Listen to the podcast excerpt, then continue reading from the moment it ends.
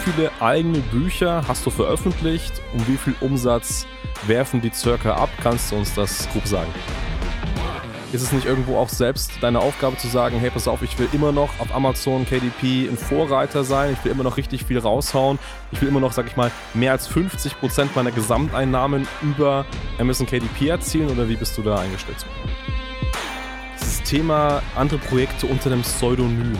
Das ist eine Sache, wo ich ehrlich sagen muss, finde ich ein bisschen merkwürdig. Wir haben uns da mal so ein paar Rezensionen durchgelesen. Da kommt dann sowas wie Finger weg, steht nur Blödsinn drin, er ist sehr oberflächlich verfasst, keine Quellenangaben, keine Angaben zum Autor. Ich bezweifle sogar, dass der Autor irgendwelche Kompetenzen zum Thema hat. Und damit hallo und herzlich willkommen zu diesem Podcast. Mein Name ist Hans Schneider und bei mir heute Tom Schmidt. Tom Schmidt ist Gründer und Geschäftsführer der Nomen Publishing GmbH und damit Experte rund um das Thema Amazon KDP Publishing.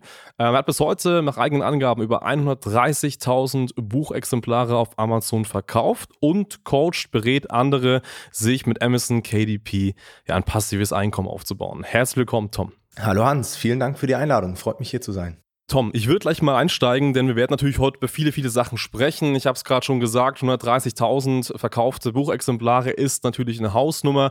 Wir werden heute auch natürlich über deine Firma sprechen, über dich als Person. Doch zu Beginn ist es für mich erstmal sehr, sehr wichtig, mal auf das Geschäftsmodell einzugehen. Wenn man jetzt Amazon KDP hernimmt, ich meine, grundsätzlich ist ja das so, dass man sich ähm, eine gewisse Nische auf Amazon heraussucht und in dieser Nische oder auch Subnische ein Buch erstellt, slash erstellen lässt. Ich denke, darüber werden wir auch noch sprechen. Und dann natürlich auf Verkäufe hofft oder Verkäufe versucht zu erreichen und damit irgendwo passive Einnahmen zu generieren, um das mal so ganz grob zu sagen. Das, was mich ähm, natürlich äh, brennend interessiert, ist das Thema Affiliate Marketing, passives Einkommen, also Dinge tun, die jetzt praktisch nicht direkt dazu führen, dass man ein aktives Einkommen generiert, sondern eher passiv arbeitet. Das ist ja KDP. Wie ist das? Funktioniert das heute noch? Ich meine, Amazon ähm, zahlt weniger Provisionen aus, erhöht vielleicht Gebühren. Die Preise an sich im PPC-Marketing, also man Werbung schaltet, auch bei Amazon, äh, werden teurer. Ähm, wie siehst du das Potenzial von KDP gerade jetzt im Jahr 2022? Mhm. Ist immer noch sehr groß, aber es ist so, dass quasi nicht mehr alle so viel Geld verdienen. Also ich mache das Ganze jetzt seit 2016 und 2016 konntest du gefühlt deine Masterarbeit publishen und du hast irgendwie damit Geld verdient. Hm. Ähm, mittlerweile ist der Markt natürlich deutlich kompetitiver. Mittlerweile, wie du gesagt hast, sind die Klickpreise einfach so hoch, dass ein Teil deiner Tantiemen immer aufgefressen werden und so weiter. Das heißt, es verdienen eigentlich gefühlt nur noch die Top 10 Prozent und mal eben aus der kalten ein Buch veröffentlichen, das geht einfach nicht mehr. Ja, dafür ist der Markt mittlerweile zu entwickelt. KDP gibt's ja jetzt auch schon ein paar Jahre und letztendlich haben wir genau die gleiche Entwicklung wie zum Beispiel auch bei Amazon MBA oder bei Amazon FBA, die mhm. in der Anfangsphase noch mehr oder weniger für jeden ein Businessmodell sind und mit der Zeit muss man sich halt immer weiter professionalisieren, um dann auch wirklich noch damit Geld zu verdienen. Ja. Mhm. Das heißt, wir sind jetzt gerade in der Marktphase, wo alles immer mehr Richtung, ich sag mal, Verlagsniveau geht. Das heißt, du musst mhm. wirklich krasse Bücher machen, du musst einen richtigen Plan haben, wie du Produkte auf die erste Amazon-Seite bekommst, auf die Top-Plätze. Du musst wissen, ähm, wie du richtig PPC schaltest, du musst wissen, wie du dich richtig positionierst, ähm, wie du dein Unternehmen strukturierst und so weiter. Okay, das heißt, man kann sagen, dass natürlich auch die Qualität der Inhalte auf Amazon gestiegen ist, beziehungsweise die Leute, die Bücher kaufen, auf höhere Qualität Wert legen am Ende des Tages dann auch. Genau. Das liegt einmal daran, dass du mit schlechter Qualität einfach nicht mehr mithalten kannst. Ähm, mhm. Das heißt, wenn du zum Beispiel Werbung schaltest, geht's ja immer um Klick- und Konversionsraten. Ja? Wenn du einfach schlechte Klick- und Konversionsraten hast, dann wird dein Buch nicht ausgespielt von Amazon. Das merken die natürlich auch. Und du wirst natürlich auch durch das Amazon-Rezensionssystem abgestraft. Ja, das mhm. heißt, wenn du schlechte Inhalte bringst, dann kriegst du halt ein, zwei, drei Sterne Rezensionen, die dann deinen Schnitt nach unten setzen. Und heutzutage kauft eigentlich auf Amazon niemand mehr Produkte mit einer Bewertung von vier oder weniger Sternen. Das mhm. ist einfach so. Das heißt, wenn du wirklich nachhaltig Geld verdienen möchtest, musst du voll auf Qualität gehen. Anders mhm. geht's gar nicht mehr. Ja. Jetzt ist es ja so, dass du selbst Bücher hast, über das werden wir auch dann gleich noch sprechen, aber natürlich auch diese gesamte Thematik Amazon KDP und sich damit ein Einkommen aufbauen, ja als Coach oder als Berater anderen beibringst. Jetzt hast du gerade gesagt, und das verwundert mich ein bisschen, deswegen frage ich das konkreter nach, dass die Ansprüche an dieses Business gewachsen sind. Jetzt gerade dieses Jahr. Du sagst äh, Verlagsniveau, da kommt dann der Inhalte, ähm, PPC muss man gut verstehen. Ich jetzt aus, äh, ich meine, wir machen selber viel Werbung auf Facebook und Google beispielsweise. Ich kann das nachvollziehen, dass gutes Marketing und natürlich auch bei KDP mit Sicherheit funktioniert, wenn man weiß, was man tut, wenn man alles versteht und auch die Qualität sehr hoch hält. Wie ist das denn jetzt gerade mit Beginnern? Wenn ich mir jetzt deine Company Norman Publishing anschaue, dann richtet sich ja schon dein Angebot auch an Leute, die jetzt, sage ich mal, noch nicht so viel Berührung haben mit Online-Business, wo du sagst, hey, das ist ein geeignetes Business, um irgendwie zu statten, oder ist das jetzt gar nicht mehr so? Sollte man schon Vorerfahrungen im Bereich Online-Marketing beispielsweise haben in der Form? Nein, braucht man nicht. Also wir haben bei uns im Coaching-Programm Leute, die auch allgemein mit Online-Marketing, Online-Business noch nie was zu tun hatten. Mhm. Aber klar, in einem Coaching greifst du halt auf Wissen zurück von den letzten drei, vier, fünf Jahren, ja, was wir uns ähm, aufgebaut haben, Kontakte und so weiter. Das heißt, wenn du wirklich bei Null startest und das Ganze ohne Begleitung machst, irgendwo musst du halt das Wissen herbekommen, um diesen Fortschritt oder diesen Vorsprung zu kompensieren, den andere Publisher haben. Und das ist halt mit Free Content heutzutage sehr, sehr schwer. Wir hauen zwar zum Beispiel über unseren Podcast, über YouTube sehr viel ähm, kostenlosen Content raus. Aber klar, die krassesten Strategien und so weiter gibt es dann bei uns im Coaching. Mhm. Das heißt, es ist sicherlich auch noch möglich, als Anfänger komplett ohne Coaching auch Ergebnisse zu erzielen. Aber es ist auf jeden Fall kapitalintensiver geworden. Also früher musst du dir vorstellen, da hat ein Buchcover ausgereicht von Fiverr, fünf oder zehn Dollar. Mhm. Heutzutage kannst du mit solchen Fiverr-Covern einfach nicht mehr an den Start gehen. Ähm, früher, meine ersten Bücher, kann ich mich entsinnen, hatten, keine Ahnung, um die 10.000 Wörter. Heutzutage fliegt dir sowas einfach um die Ohren. Ja. ja. Ähm, das heißt, wenn man Anfänger ist, braucht man deutlich mehr Kapital als früher und man braucht deutlich mehr Wissen.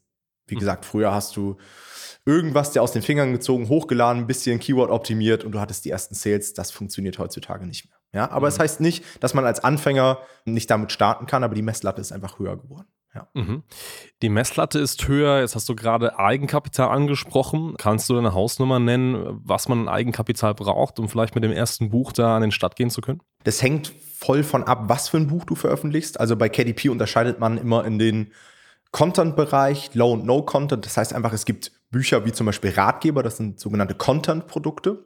Und es gibt zum Beispiel den Low-Content-Bereich, das wären dann so Malbücher, Bilderbücher, Notizbücher, die sind halt in der Erstellung nicht so aufwendig. Das heißt, da könntest du mit einem relativ geringen Startkapital schon an, an den Start gehen.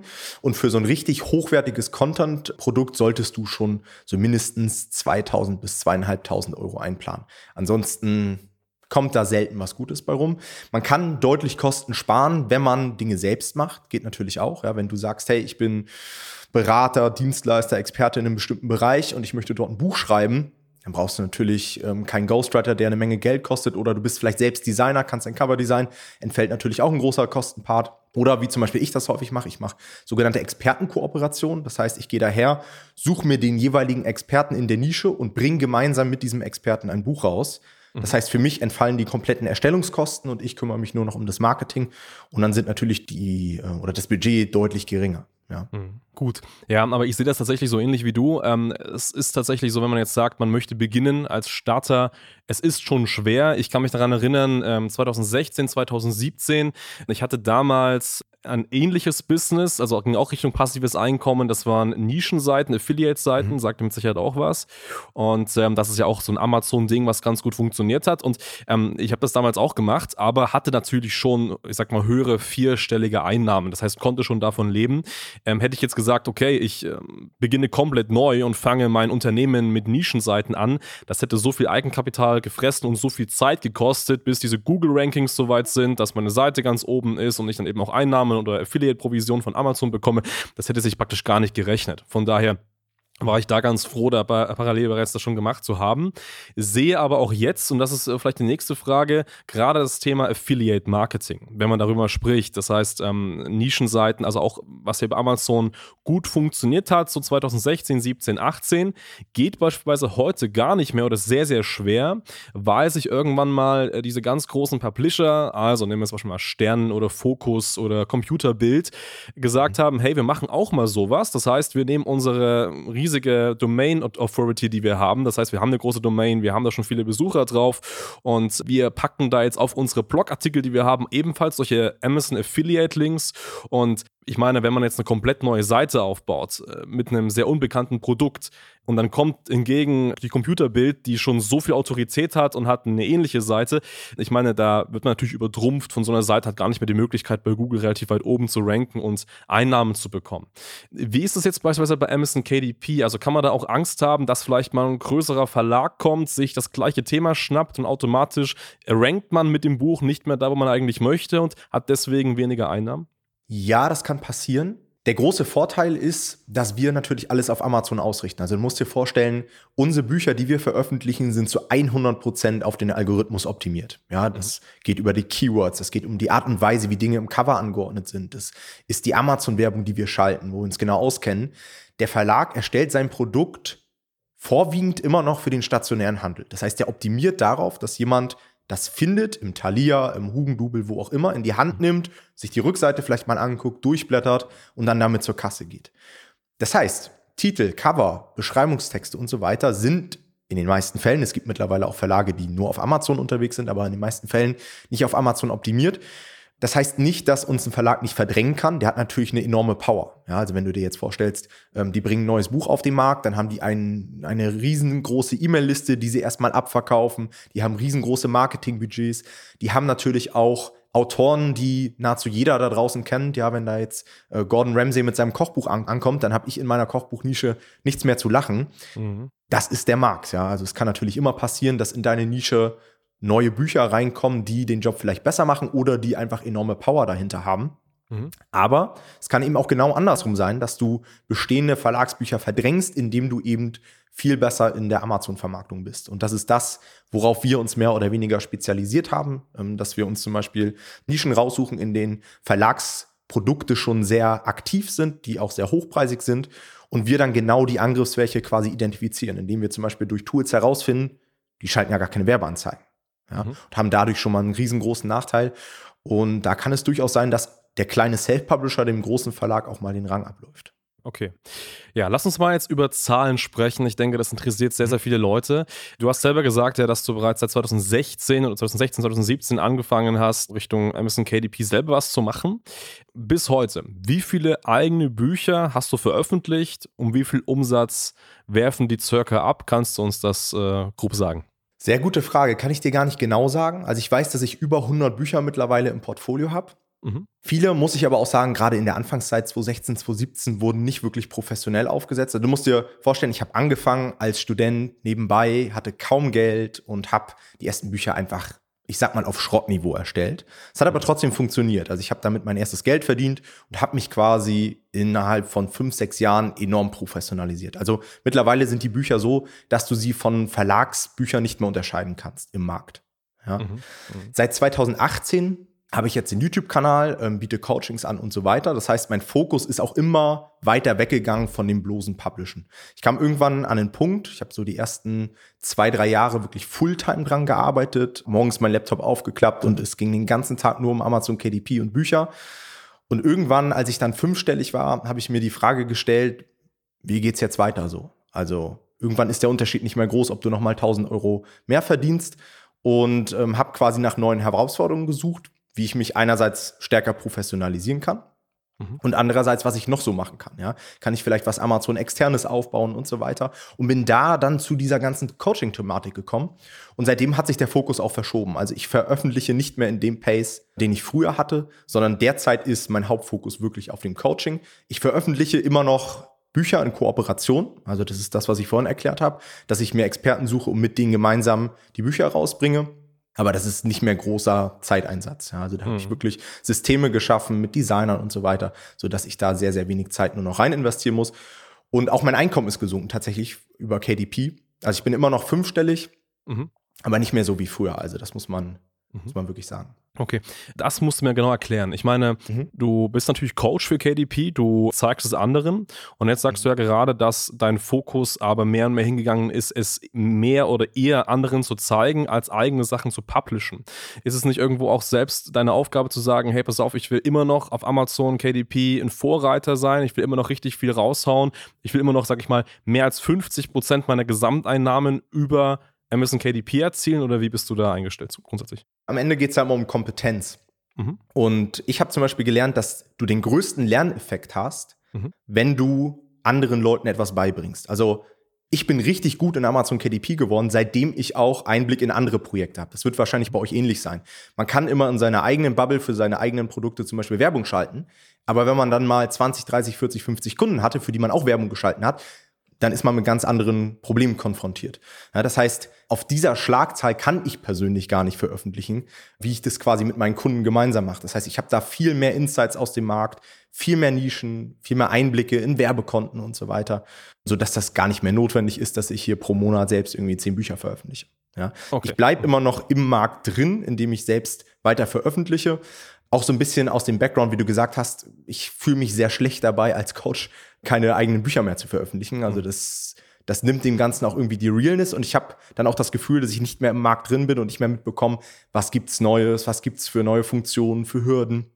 Mhm. Das heißt, mein Publishing läuft weiter, aber eben nicht mehr auf der Schlagzahl hat auch so ein bisschen den Hintergrund, dass mir das Coaching mittlerweile viel mehr Spaß macht, dass es auch viel facettenreicher ist. Du kennst es wahrscheinlich selbst. Man hat einen Podcast, man macht YouTube-Videos, man schaltet Werbung, man betreut die Kunden, man baut Systeme auf, man führt Mitarbeiter. Mhm. Ja, ist einfach nochmal ein ganz anderes Level, als nur irgendwie morgens den Laptop aufzuklappen und ein Buch hochzuladen in KDP. Hm, okay. Ja, also ich sag mal so, ähm, wir selbst ähm, sind Agentur und Beratung für andere Agenturen. Das heißt, bedeutet natürlich, dass wir hauptsächlich, und das wissen viele Zuhörer, ähm, sehr, sehr viele Berater, Dienstleister haben, für die wir aktiv Performance Marketing umsetzen. Aber ich könnte niemals parallel auch andere Agenturen coachen, auf gleiches oder ähnliches Level zu kommen, würde ich selber keine Kunden mehr betreuen. Also würde ich irgendwann sagen, hey, pass auf, ich gebe meine Agentur äh, Done for You Business für Berater, Dienstleister auf und coache jetzt nur, dann wäre irgendwann meine Kompetenz nicht mehr so weit, dass ich sagen könnte, okay, ich könnte jetzt praktisch äh, meinen Coaching-Klienten das beste Wissen teilen, weil sich immer noch Dinge verändern, weil sich, wenn man im Prozess drin ist, ähm, beispielsweise äh, Facebook-Marketing, weil sich immer noch Dinge anpassen. Klar sehe ich das bei meinen Coaching-Klienten, wie das ist, aber wenn man selbst Dinge umsetzt und gerade auch Agenturen aufbaut, Mitarbeiter einstellt, Prozesse erstellt und so weiter und das mal macht, hat man immer natürlich noch eine höhere Kompetenz. Und wie du es ja sagst, ist es bei dir immer noch so, du machst jetzt wahrscheinlich nicht mehr null Bücher, du hast noch ein paar Bücher, äh, dass du da irgendwo noch dabei mitschwimmst, aber es ist eben nicht mehr dein Hauptfokus in der Form. Verstehe ich das praktisch richtig? Genau. Und es gibt auch Leute, die einen anderen Weg eingeschlagen haben. Also ich habe mich auch am Anfang meiner KDP-Zeit mit anderen Leuten vernetzt. Da gibt es mittlerweile Leute, die haben einen riesengroßen Verlag gegründet, ähm, hauen da richtig Bücher raus. Und das ist auch cool. Aber ich glaube, ich hätte diese Lerneffekte, die ich jetzt habe und dieses Wissen, was ich nicht habe, nicht bekommen, wenn ich nicht andere Leute betreut hätte. Mhm. Weil du immer in deiner eigenen Bubble bist, nur deine eigenen Projekte hast und 100 Projekte hören sich jetzt viel an. Aber 100 Projekte sind nicht viel, wenn es darum geht, wirklich Rückschlüsse zu sehen, Muster zu erkennen und so weiter. Und ähm, ja, deswegen habe ich mich dafür entschieden, ja. Kommen wir nochmal zurück, zurück zur Umsatzfrage. Kannst du es ungefähr abschätzen, was so von Amazon monatlich aufs Konto wandert? Hast du so eine grobe Spanne oder weißt du es wirklich gar nicht, was da aktuell rein von. Ich weiß, dass es im fünfstelligen Bereich ist. Die genaue Zahl, das schwankt natürlich auch. Also zum Beispiel jetzt hatten wir gerade Q4 Weihnachtsgeschäft. Da kam natürlich deutlich mehr als jetzt zum Beispiel im Sommer. Aber das heißt, es hat sich ja nicht äh, signifikant erhöht. Ich glaube, du hast, das haben wir in den Recherchen davor äh, rauskristallisiert, du hast bei einem YouTube-Video am 9. September 2018 gesagt, dass du Ende 2017 das erste Mal fünfstellig warst mit Amazon KDP, mit deinen eigenen Büchern. Äh, jetzt sagst du, bist du fünfstellig. Das heißt, es ist jetzt nicht so, dass es sich, keine Ahnung, jetzt in diesen vier, 2017 sind schon fast fünf Jahre heute, jetzt da nochmal im sechsstelligen Bereich irgendwo bewegt. Das ist praktisch nicht nein. passiert. Nein, nein, nein, das ist nicht passiert. Ich habe auch Zeiten gehabt, da habe ich deutlich mehr verdient mit KDP als, als derzeit. Definitiv. Mhm. Das liegt auch daran, dass ich quasi diesen Fokusumschwung schon 2000, ich würde so sagen 2019 hatte, ähm, dass ich da immer mehr ins Coaching reingegangen bin, parallel immer weiter veröffentlicht habe. Also ich habe auch teilweise, musst dir vorstellen, du hast, du hast so ein Portfolio auf Amazon KDP und Bücher, die du zum Beispiel 2016, 2017, 2018 veröffentlicht hast, die können auch mit der Zeit dann irgendwann absterben. Also so Bücher halten sich jetzt auch nicht irgendwie 15 Jahre, sondern gerade wenn man am Anfang schlechte Projekte gemacht hat, dann werden die irgendwann mal abgestraft von den Lesern. Mhm. Und dann fliegen auch mal drei, vier, fünf, sechs, sieben Bücher raus aus deinem Portfolio, die dir auf einmal nur noch vielleicht 50 Euro im Monat bringen. Und sowas muss man halt alles mit einplanen dann. Mhm.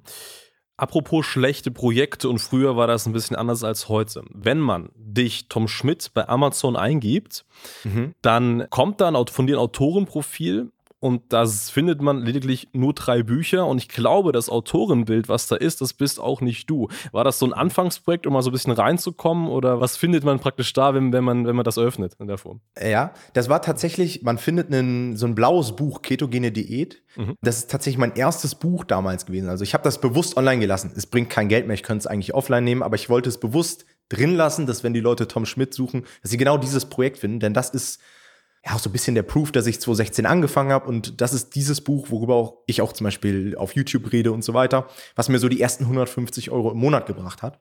Mhm. Und da sieht man auch mal, mit was für einem Niveau man früher Geld verdienen konnte. Also das habe ich quasi in meiner Uni-Bibliothek selbst geschrieben, 5 Dollar Fiverr-Cover und ab mhm. ging's. Heutzutage hätte das überhaupt gar keine Chance mehr. Mhm. Und dieses Autorenprofil, was du ansprichst, ist tatsächlich ziemlich witzig. Das ist, muss irgend so ein Bug für Amazon oder von Amazon sein. Da hat Amazon mich quasi meinen Namen mit einem anderen Tom Schmidt verbunden als Autorenprofil. Das also ist das tatsächlich Name gar nicht.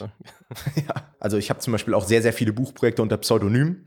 Mhm. Da kann es dann durchaus mal passieren, dass ich das dann selbst nicht bin, quasi in diesem Autorenprofil, aber in dem Fall ist es tatsächlich ein Bug. Dieses Thema andere Projekte unter einem Pseudonym.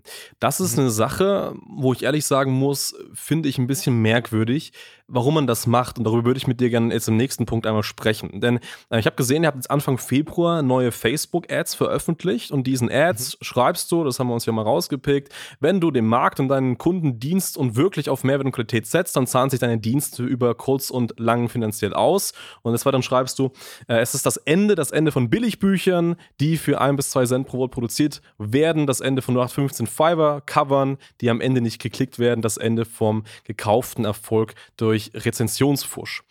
Das klingt für mich natürlich, wie wir es Anfang hatten, nach einer erhöhten Qualität der Inhalte. Das heißt wirklich höheres Niveau in den Produkten. Das heißt auch nach einer gewissen Seriosität, die man aufbaut. Jetzt sagst du auf der anderen Seite aber, dass du natürlich auch unter Synonymen, Künstlernamen Dinge veröffentlichst. Wie passt das zusammen? Wo ist da praktisch der, der Sinn, dass das so, dass man das so macht in der Form? Mhm. Also Pseudonyme sind erstmal nichts Verkehrtes. Also Pseudonyme gibt es da draußen wie Sand am Meer ich glaube sogar J.K. Rowling von Harry Potter ist ein Synonym, also oder Pseudonym. Gründe dafür sind ganz unterschiedlich. Ähm, dieses Pseudonym veröffentlichen basiert letztendlich darauf, dass wir Texte schreiben, also nicht selbst schreiben, sondern das Ganze auslagern an Texter, die das Ganze schreiben.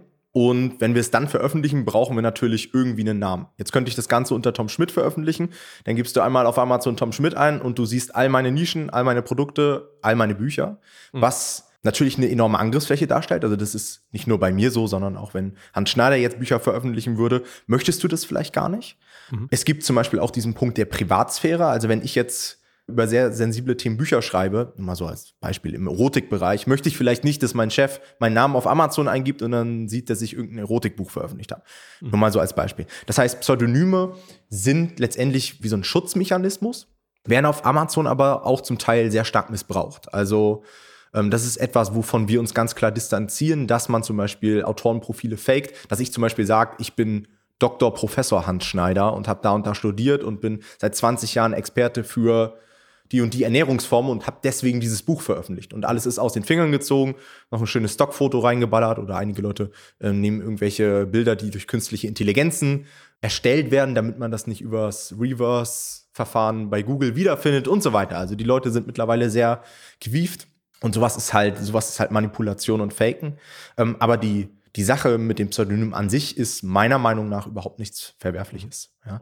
Und das sind auch häufig Projekte gewesen, meine Pseudonymprojekte, die ich dann halt übers klassische Ghostwriting gemacht habe.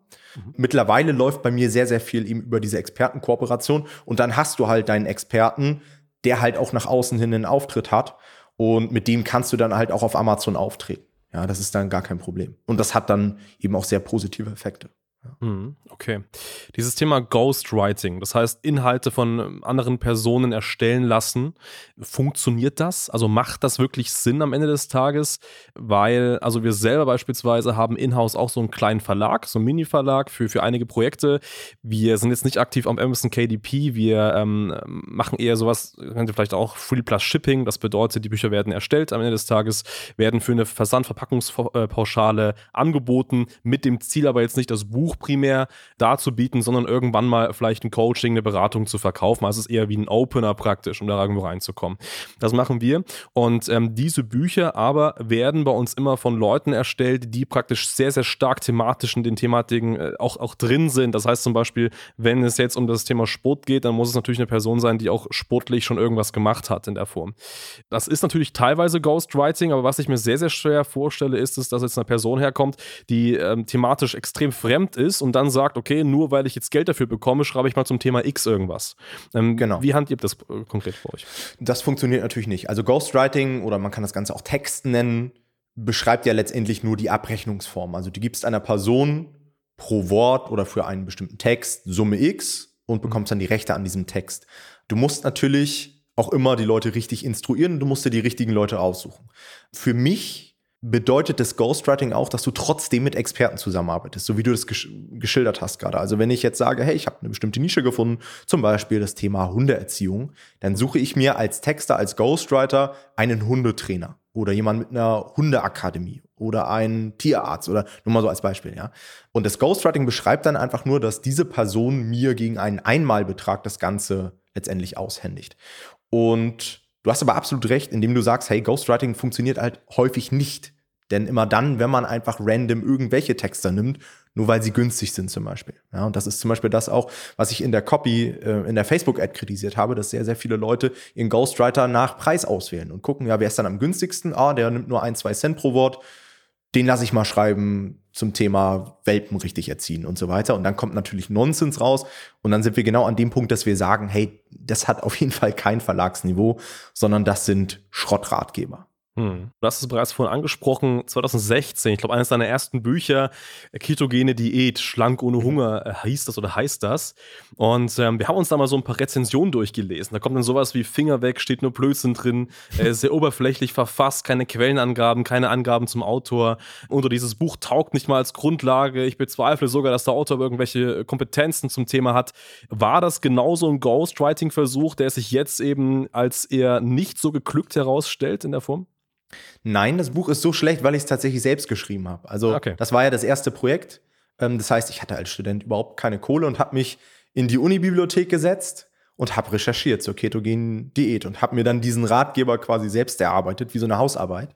Mhm. Was natürlich im Nachhinein absoluter Nonsens ist. Aber es war halt für mich die Möglichkeit, mit einem kleinen E-Book das erste Mal so auf Amazon KDP mich auszuprobieren wurde auch absolut zu Recht abgestraft, weil ich eben kein Experte für die ketogene Ernährungsweise bin. Ich habe trotzdem alles reingesetzt und versucht, da was Vernünftiges auf die Beine zu stellen. Und ich glaube, dass es auch gar nicht so verkehrt ist. Aber klar, äh, wenn jetzt irgendein Ernährungswissenschaftler, dass sich das Ding anguckt, der wird sich denken, der Typ hat keinen Plan gehabt, der das geschrieben hat. Ja. Aber wie gesagt, das waren die Anfänge.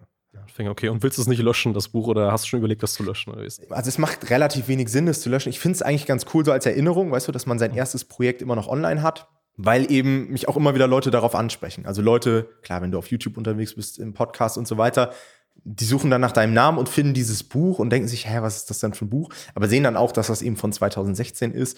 Und das passt halt auch immer zu der Story, die ich erzähle über mich, ja, wie ich damals gestartet bin und so weiter. Also ich finde es ganz cool, vielleicht werde ich es aber auch irgendwann mal löschen. Dadurch, dass es nicht mehr gekauft wird, brauche ich mir auch keine Gedanken machen, dass irgendwer falsches Wissen bekommt. Okay. Ja, ich würde als nächstes mal gerne über die Branche an sich sprechen, der du dich bewegst, also in dieser Buch-, Coaching-, KDP-Branche. Jetzt gibt es ja da einige andere Experten, die das auch coachen oder die irgendwas über Bücher erzählen. Da gibt es ja einige, die es in den letzten Jahren auch auf den Markt dann geschafft haben. Wie ist so das Verhältnis zwischen, sag ich mal, euch Buchcoaches, wenn man das mal so sieht? Ich kann das nur sagen, so im Bereich Performance-Marketing, wenn wir uns mit Performance-Marketing austauschen, ist das immer sehr sachlich, alles gut, alles toll. Ähm, wie ist das so zwischen zwischen den Buchcoaches? Gibt es da Anfeindungen? Gibt es da Probleme? Wie, wie ist das bei dir? Amazon KDP, also die Bubble an Coaches und so weiter, ist schon mal relativ klein, würde ich sagen. Also so viele Leute gibt es nicht, die das wirklich seriös betreiben. Da gab es immer mal wieder so ein paar Gesichter, die sind gekommen und sind wieder gegangen. wenn man sich anguckt, wer da jetzt noch übrig geblieben ist, dann ist das eine, eine Handvoll maximal, mit denen man allen eigentlich cool ist. Also ich habe da in keinerlei Form irgendwelche Anfeindungen mitbekommen. Es gibt natürlich immer mal so, vielleicht, dass einer mal irgendwie in irgendeiner Facebook-Gruppe gewildert hat und man da mal irgendwie ein Gespräch führen müsste oder irgendwie sowas in der Art. Mhm. Aber ich bin zum Beispiel so ein Typ, der sich mit seiner Konkurrenz nahezu gar nicht auseinandersetzt. Weil ich dann auch so ein Typ bin, der sich da viel zu viele Gedanken macht und der könnte vielleicht das von dem haben und sich bei uns reinkaufen und das. Ähm, ich habe mittlerweile die Strategie, dass wir uns nur noch auf uns selbst fokussieren. Natürlich hier und da immer mal eine Analyse machen, was machen die anderen so, was haben die für Akquise-Strategien, weil man kann natürlich auch von der Konkurrenz lernen. Aber mittlerweile haben wir im KDP-Markt einfach auch eine Marktposition, wo wir uns keine Gedanken mehr machen müssen, ähm, wo wir einfach selbstbewusst nach vorne gehen können. Wir sind mittlerweile seit über drei Jahren am Markt, haben extrem viele Kunden, zufriedene Kunden. Die Konkurrenz, die wir zum Teil im Markt haben, haben wir uns selbst herangezogen. Die stammen teilweise aus unserem eigenen Coaching-Programm. Deswegen wissen wir auch immer, wie da so der, der Kenntnisstand ist. Also alles cool. Ich bin sowieso ein Typ, der dann nicht irgendwie auf Angriff geht, sondern der sagt, ich sehe das Ganze eher sportlich und sagt, hey, wenn du irgendwas besser machst, wenn du akquisemäßig stärker bist, dann sicher dir deine Kunden und dann ist das auch in Ordnung für mich. Ja, da gab es doch, glaube ich, äh, ich erinnere mich an eine Werbeanzeige, YouTube-Werbeanzeige vor jetzt, ich glaube, es ist vielleicht ein Jahr her, auch so einem Coach für KDP von einem grünen Lamborghini, äh, ich glaube, Gregor Kalinski war da, ja, ich weiß ja. den Namen nicht. Genau, wie, wie siehst du dann sowas? Äh, findest du, das tut irgendwie das Coaching, das, was ihr macht, irgendwie falsch darstellen oder, oder wie ist da so dann deine Einstellung dazu? Ja, das ist ja eine, eine Grundsatzfrage, weil das ist ja nicht nur KDP-spezifisch, sondern Leute vorm Lambo mit der Rolex, vorm Benz und so weiter sieht man überall in dieser Coaching-Szene. Und das ist natürlich immer etwas, was mitschwingt und was auch bei den Leuten hängen bleibt. Also wenn, wenn ich Leuten sage, die mir jetzt mit Amazon KDP nichts zu tun haben, ich bin Coach für ein Online-Business und so weiter, da wird erstmal mit den Augen gerollt. Ja? Ja. Coaching, ah, das funktioniert doch alles nicht und wie kann man mehrere tausend Euro für eine Betreuung nehmen, das ist doch Abzocke und so weiter. Damit muss man einfach umgehen. Ich glaube, das wird jedem, jedem auf, aus der Branche so gehen wir haben einfach eine ganz andere Positionierung im Markt. Also wir heben uns extrem ab von diesen Standard-Coaches, weil wir einfach so sind, wie wir sind. Und das ist, mhm. glaube ich, auch einer unserer größten Erfolgsfaktoren, dass wir real sind, ähm, dass wir wissen, wovon wir sprechen, dass wir keine Maske aufhaben, dass wir auch mal zeigen, was eben nicht so gut funktioniert und so weiter. Das heißt, bei uns sieht man keine Anzüge, keine Rolex, keine Karren, sondern ich fokussiere mich eher darauf, ähm, Content rauszuhauen, den Leuten weiterzuhelfen. Und das kommt auch ziemlich gut an. Mhm. Grigori hat damit sicherlich eine ganz eigene Zielgruppe angesprochen, die wahrscheinlich in unser Jagdschema gar nicht mit reinfällt. Und das ist dann auch in Ordnung. Jeder muss selbst wissen, wie er sich vermarkten möchte. Meine Art, mich zu vermarkten, ist eine andere. Okay, gut, lass uns auf ein weiteres Thema eingehen, nämlich deine Firma, die Norman Publishing GmbH. Die GmbH als solches, wie sie heute ist, ist ja seit, glaube ich, Oktober 2019 da, aber du hast davor ja auch schon vieles gemacht. Was war genau davor? War das vorher ein Einzelunternehmen? Wie ist das zur GmbH gekommen? Vielleicht einfach mal aus dem Gesichtspunkt, wie ist da der Stand? Genau, ich hatte mhm. vorher ein Einzelunternehmen, habe das immer noch, also da laufen zum Beispiel viele Buchprojekte noch drüber. Und die GmbH wurde letztendlich für das Coaching gegründet, für mhm. ein Modell, was wir quasi fahren mit dem Coaching, um einfach das Ganze, ja, einmal Steuer sparen ist natürlich eine Sache. Ja, also ich nutze die GmbH auch dafür, zum Beispiel Investments zu tätigen und so weiter. Und natürlich auch das Ganze, um deutlich seriöser aufzutreten mit der GmbH. Einzelunternehmen hat halt immer so einen Beigeschmack. Das heißt, ich habe zwei Unternehmen, einmal das Einzelunternehmen für meine ganzen Buchprojekte und so weiter und die GmbH dann fürs Coaching. Okay. Nimm uns vielleicht mal ein bisschen mit in deine aktuelle Vermarktung. Das bedeutet, wie vermarktet sich aktuell die Nummern Publishing GmbH? Also, was ich sehe, ist, dass ihr auf YouTube natürlich einen Kanal habt mit einigen Abonnenten, wo einiges drüber läuft. Natürlich auch jetzt die Ads, wobei, glaube ich, so viele Ads habt ihr gar nicht online auf Facebook. Nee. Das ist, glaube ich, eher sehr minimal. Aber ansonsten, Facebook-Fanpage ist sehr, sehr dünn. Auf Instagram passiert nicht viel. Also, kannst du noch ein bisschen in die Hintergründe eurer aktuellen Vermarktung damit nehmen? Was, was macht ihr genau, um Neukunden zu akquirieren für euch? Mhm. Sehr viel läuft tatsächlich über Content Marketing. Also ähm, YouTube ist so unsere Nummer eins Lead-Maschinerie, würde ich sagen. Funktioniert ganz gut, weil die Leute sich da halt wirklich sehr intensiv mit dir auseinandersetzen. Ähm, großer Vertrauensaufbau. Du kannst halt zeigen, was du als Coach wirklich kannst. Ja?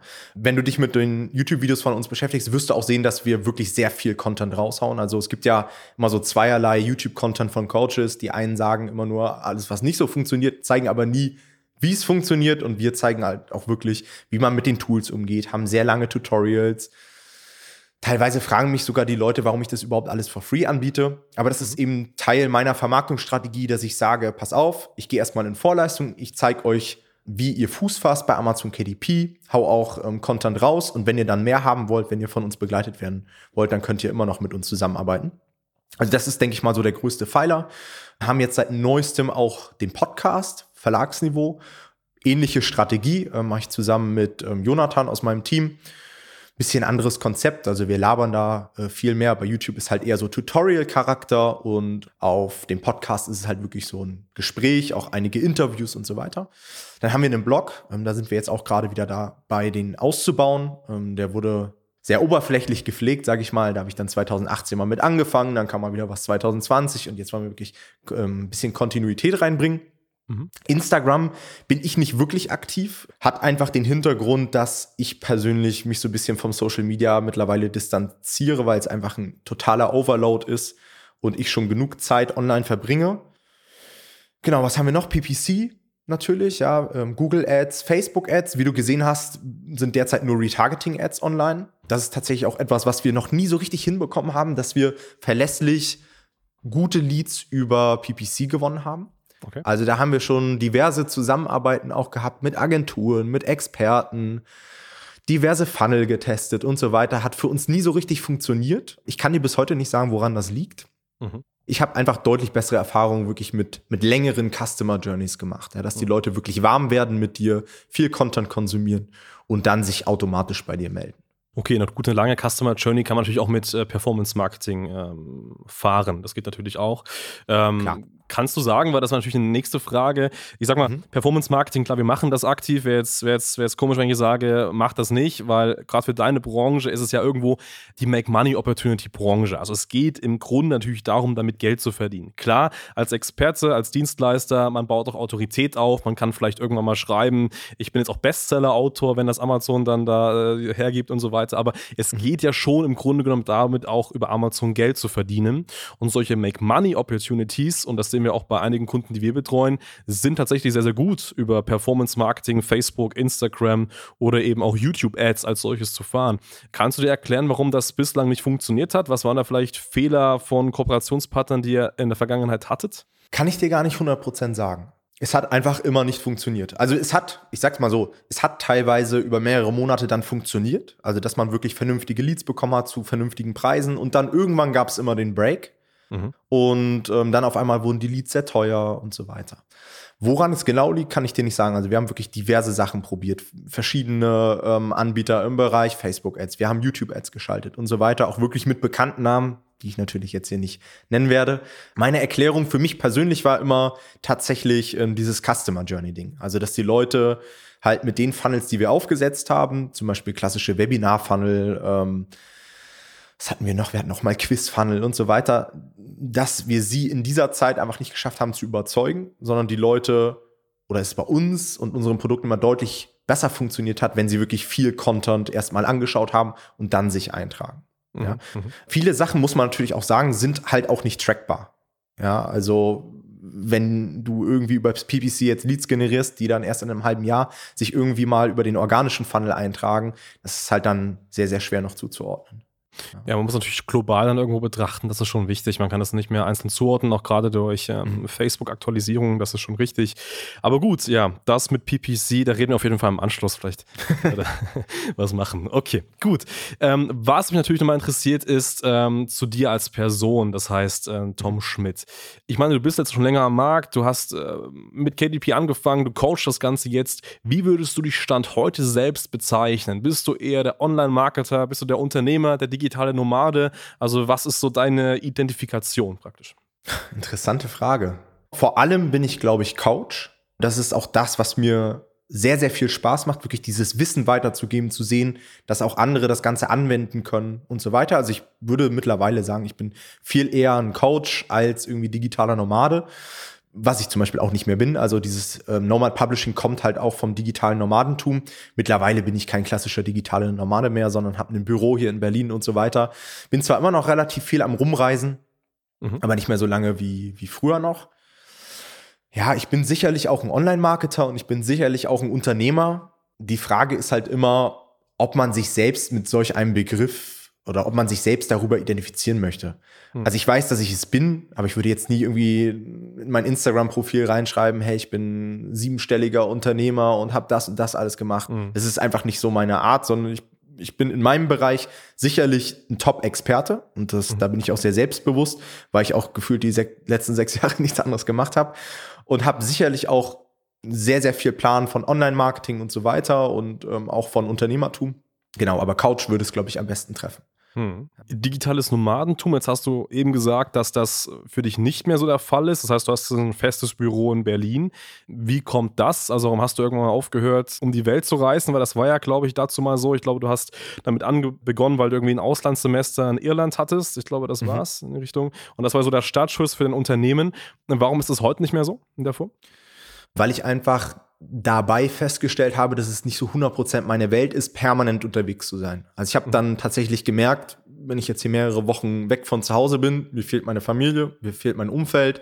Ich habe halt auch sehr, sehr viele Hobbys ähm, hier so im Umkreis. Und irgendwann kam dann auch die Partnerin dazu und das ist dann halt der Todesstoß für jeden, der irgendwie permanent unterwegs sein möchte. Und meine Freundin hat quasi einen ganz normalen Job ähm, in der Agentur und da ist es halt schwierig, ja, dann um die Welt zu reisen. Ja, ich sag auch so tatsächlich, wenn man, das ist meine persönliche Meinung, wenn man eine größere Agentur, ein Unternehmen aufbauen möchte, dann mhm. braucht es auch irgendwo Standfestigkeit, dann braucht es einen Standort, dann braucht es echte Angestellte. Wir sehen das ganz, ganz häufig und ich habe ja auch sehr, sehr viele Berührungspunkte mit Personen, die das Online-Business wirklich als, als extrem krasses Nomadentum äh, nutzen. Das heißt, wirklich dauerhaft unterwegs sind, um die Welt reisen, jegliche Länder besuchen, nebenbei ihre 5.000 bis 10.000 Euro machen, davon natürlich leben können und so weiter. Für mich persönlich ist das nie wirklich ein Ansatz, weil ich sage, man kann so vielen Leuten helfen. Es gibt so viele Dienstleister, Berater, die man unterstützen kann, Leute, die es lernen wollen. Und ähm, wenn ich mehr Personen helfen möchte, Ziel X zu erreichen, dann brauche ich ein Team. Und dann für das Team braucht man einfach auch Büros, braucht man Möglichkeiten, auch einfach um Prozesse viel, viel besser abbilden zu zu können in der Form. Wie ist das Stand heute bei euch? Also, du hast gesagt, Berlin Bürogebäude, gibt es schon feste Angestellte? Team ist ja da, aber das sind das eher so Leute, die auch im Homeoffice arbeiten oder wie kann man sich dein Team da konkret bei dir vorstellen? Genau, der Großteil des Teams ist tatsächlich remote. Ich habe hier in Berlin ein derzeit ist er nicht mehr Werkstudent, sondern ist im Pflichtpraktikum, der wirklich Fulltime hier gerade mit in Berlin im Büro arbeitet. Ansonsten ist mein Team in ganz Deutschland verstreut und die arbeiten alle für sich remote. Mhm. Die sind auch alle oder die meisten quasi auf Rechnung, also über Freelance, haben selbst noch ein Unternehmen. Also die meisten Leute sind quasi nicht abhängig von der Tätigkeit bei mir, sondern haben dann entweder ihr eigenes Amazon KDP-Business oder ich habe zum Beispiel einen Mindset-Coach bei mir noch mit drin. Mhm. Und so weiter. Also ich habe einen, der zum Beispiel noch ein ähm, Versicherungsbusiness hat und so weiter.